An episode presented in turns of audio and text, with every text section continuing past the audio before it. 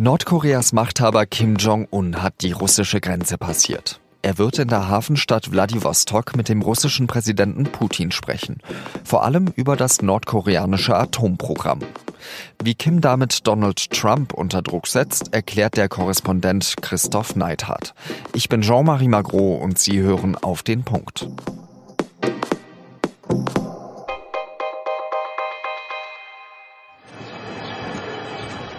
Als Kim Jong-un aus dem Zugabteil steigt, nimmt er kurz seinen Hut ab. Sein gepanzerter Zug macht gerade Halt in Chassan.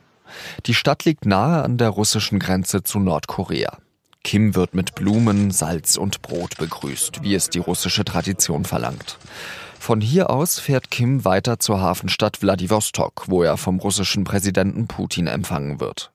An diesem Mittwochabend soll es erst ein Bankett geben, am Donnerstag dann Gespräche zwischen den Delegationen Russlands und Nordkoreas, vor allem über das nordkoreanische Atomprogramm. Die Länder sind eigentlich traditionelle Verbündete. Aber obwohl Putin den nordkoreanischen Diktator mehrfach eingeladen hat, ist es das erste Treffen der beiden. Kim hatte es vorgezogen, sich mit US-Präsident Trump und Chinas Präsidenten Xi Jinping zu treffen. Kim hat das immer wieder herausgeschoben, weil ihm Putin eigentlich nicht viel bringt. Das ist Christoph Neithardt, der Korea-Korrespondent der Süddeutschen Zeitung. Jetzt nach dem gescheiterten Gipfel in Hanoi, von dem wir ja immer noch nicht ganz genau wissen, warum er gescheitert ist oder warum ihn Trump scheitern ließ, äh, ist das ein Wink mit dem Zaunpfahl und herauskommen wird wenig. Das haben die beiden Seiten schon gesagt. Es wird keine Erklärung geben und keine Vereinbarung. Herr Neithardt, die nordkoreanische Seite, die hatte ja gefordert, dass der amerikanische Außenminister Pompeo von jeglichen weiteren Atomgesprächen auszuschließen sei. Was möchte denn Kim eben vor diesem Hintergrund jetzt mit dem Treffen äh, mit Putin bezwecken? Wenn Nordkorea etwas fordert, dann kommt das bei uns immer so rüber, als ob das die Meinung des, des Staatschefs oder des, des Machthabers sei. In diesem Falle hat nicht Kim das gefordert, sondern irgendeine, ein, ein Kommentator. Natürlich ist das mit Kim abgesprochen, aber bei Nordkorea, bei der Propaganda muss man ganz genau hinsehen, wer es sagt, wann es gesagt wird oder geschrieben wird und in welchem Medium. Und ich würde diese Pompeo-Geschichte nicht zu hoch hängen. Das ist nur so ein, ein Tritt als Schienbein von Pompeo. Die wissen ganz genau, dass er damit nicht von den Atomgesprächen weggeht. Wie wirksam ist denn diese Strategie, dass man eben Trump durch Putin unter Druck setzen möchte? Kim ist ein Anfänger, ein höchst talentierter Anfänger auf dem internationalen Parkett, muss man sagen. Also der war ja bis vor anderthalb Jahren vollkommen isoliert. Und er hat diese Gipfel bisher eigentlich alle sehr, sehr erfolgreich äh, absolviert, mit Ausnahme von Hanoi. Und für ihn und auch für sein Image in Nordkorea selber ist es sicher gut, wenn es Bilder gibt, auf denen er mit äh, Putin also sich verbrüdert, mindestens die Hand gibt. Und das ist wichtig. Dann macht das die Amerikaner sicher ein bisschen unruhig, aber, aber viel wird das nicht viel wird das nicht äh, bewirken. Wenn wir jetzt eben dieses Atomprogramm äh, von Nordkorea nehmen, können wir dann vielleicht eben dieses Treffen mit Putin auch so interpretieren, dass es eine Absage an Trump ist, also eine Absage an eine vollständige Abrüstung? Also ich glaube, es gab nie eine Zusage zur sofortigen volksvollständigen Abrüstung. Ich glaube aber, in zehn Jahren oder so wird Nordkorea keine Atomwaffen mehr haben. Wenn Nordkorea sich im internationalen Puzzle in Nordostasien halbwegs sicher fühlt, dann sind die, die Atomwaffen für Nordkorea nur eine Bürde. Aber Putin hat keinen Einfluss auf die Atomwaffen in, in Nordkorea. Wenn er glaubt, er könne hier vermitteln, das ist eine Illusion.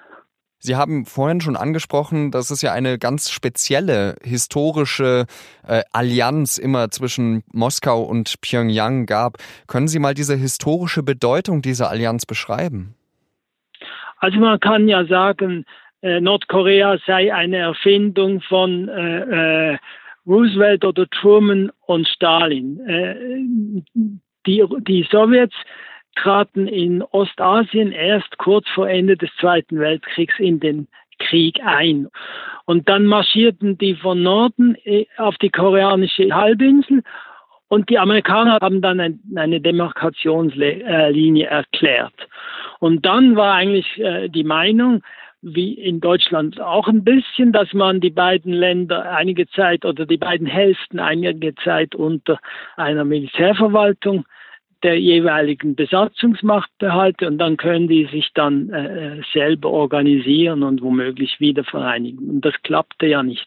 Dann haben die Sowjets den Nordkoreanern schon 1948 die Macht übergeben und letztlich kam dann der ehemalige Guerillaführer Kim Il-sung, das war der Großvater des jetzigen Machthabers, an die Macht mit Hilfe der Sowjets und hat Nordkorea dann äh, seither als Diktatur beherrscht. Ich würde nicht mal sagen als kommunistische Diktatur, aber als Diktatur.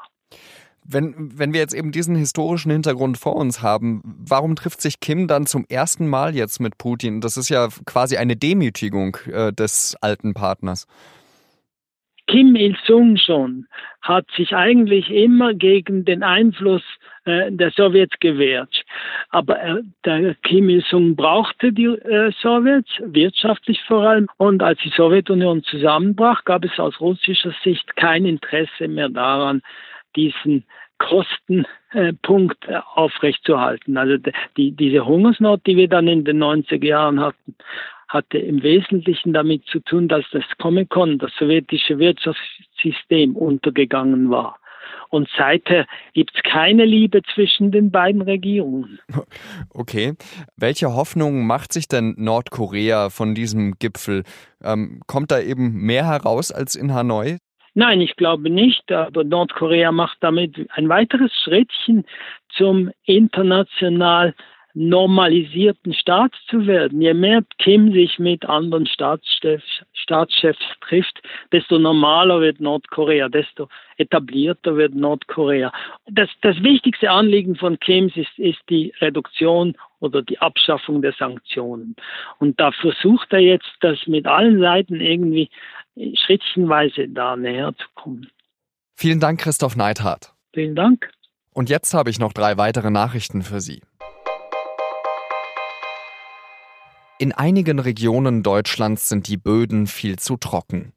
Das sagen Meteorologen des deutschen Wetterdiensts. Wenn das so bleibt, könnte es in diesem Sommer zu einer erneuten Dürre kommen, warnen die Forscher. Und sie könnte sogar noch stärker ausfallen als 2018. Besonders die ostdeutschen Bundesländer sollen betroffen sein. Selbst wenn es noch viel regnen sollte, seien die Böden dort nicht annähernd feucht genug. Vor drei Jahren hat die SZ mit internationalen Partnermedien die Panama Papers veröffentlicht. Zusammen hatten sie riesige Datensätze über die Steueroase ausgewertet. An diesem Mittwoch hat sich der hessische Finanzminister Schäfer zu den Panama Papers geäußert. Demnach sind seit den Enthüllungen bundesweit in rund 150 Fällen Steuerstrafverfahren eingeleitet oder andere laufende Verfahren unterstützt worden. Der Bund habe 4,2 Millionen Euro mehr an Steuern eingenommen. Schäfer verspricht sich aber noch mehr. Bayerns Landgerichte müssen wegen des Dieselskandals zusätzlich zu den üblichen Zivilverfahren mehrere hundert Klagen abarbeiten. Seit der Abgasskandal bekannt wurde, haben tausende Verbraucher gegen VW und andere Automobilhersteller geklagt.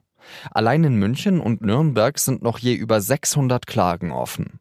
Vor allem das Landgericht Ingolstadt ist stark betroffen. Dort laufen zusätzlich aus der ganzen Bundesrepublik Klagen gegen Audi ein. Die Landgerichte holen sich teilweise Verstärkung von Amtsgerichten. Das hat aber zur Folge, dass die dann auch unterbesetzt sind. Seitdem 2012 in Mali der Bürgerkrieg ausgebrochen ist, kommt das Land in Westafrika nicht zur Ruhe. Regelmäßig kommt es dort zu Anschlägen und Massakern. Eine UN-Mission soll Frieden im Land schaffen, auch unter Beteiligung der deutschen Bundeswehr. Wie erfolgreich ist aber diese Mission? Darum geht es in unserem wöchentlichen Recherche-Podcast Das Thema. Der Redaktionsschluss für Auf den Punkt war wie immer 16 Uhr. Vielen Dank fürs Zuhören und bis zum nächsten Mal. Adieu.